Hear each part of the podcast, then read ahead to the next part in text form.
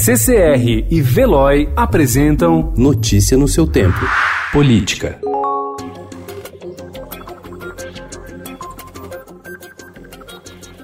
Com a avaliação de que o presidente Jair Bolsonaro e seus apoiadores enfrentam dificuldades para viabilizar a tempo das eleições de 2020 o Aliança pelo Brasil, dirigentes partidários se movimentam para abrigar pré-candidatos alinhados ao governo e, assim, absorver o capital político bolsonarista. Ao vislumbrar um cenário em que não existirá um partido bolsonarista nas urnas, Patriota, PL e republicanos buscam filiar seguidores de Bolsonaro que pretendem abandonar o PSL. As cinco cidades escolhidas em agosto pelo Ministério da Justiça e da Segurança Pública para receber o projeto piloto do Programa de Combate à Violência em Frente Brasil já tinham tendência de redução nos homicídios antes do projeto começar a ser implementado.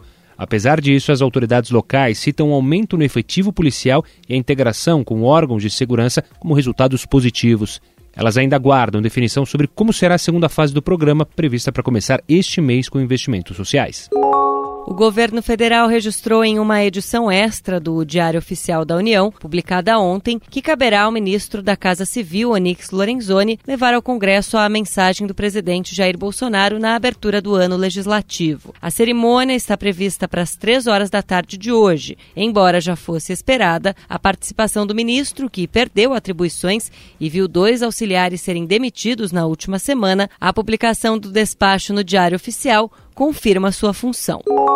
Chamados de corsários da Amazônia pelos viajantes europeus no Brasil colônia, os índios Muras sempre foram exímios conhecedores de rios, igarapés e furos de água da região de Altazes do Amazonas. Tinham ainda o domínio de labirintos fluviais que lhes permitiam ataques repentinos e exitosos. Hoje enfrentam cercas elétricas e manadas de búfalos nos cursos d'água que banham suas aldeias. Ao percorrer mais de 100 quilômetros de barco por braços de rio no território dos Muras, o Estadão encontrou comunidades acuadas pelos búfalos, tocados na água por capatazes e pistoleiros.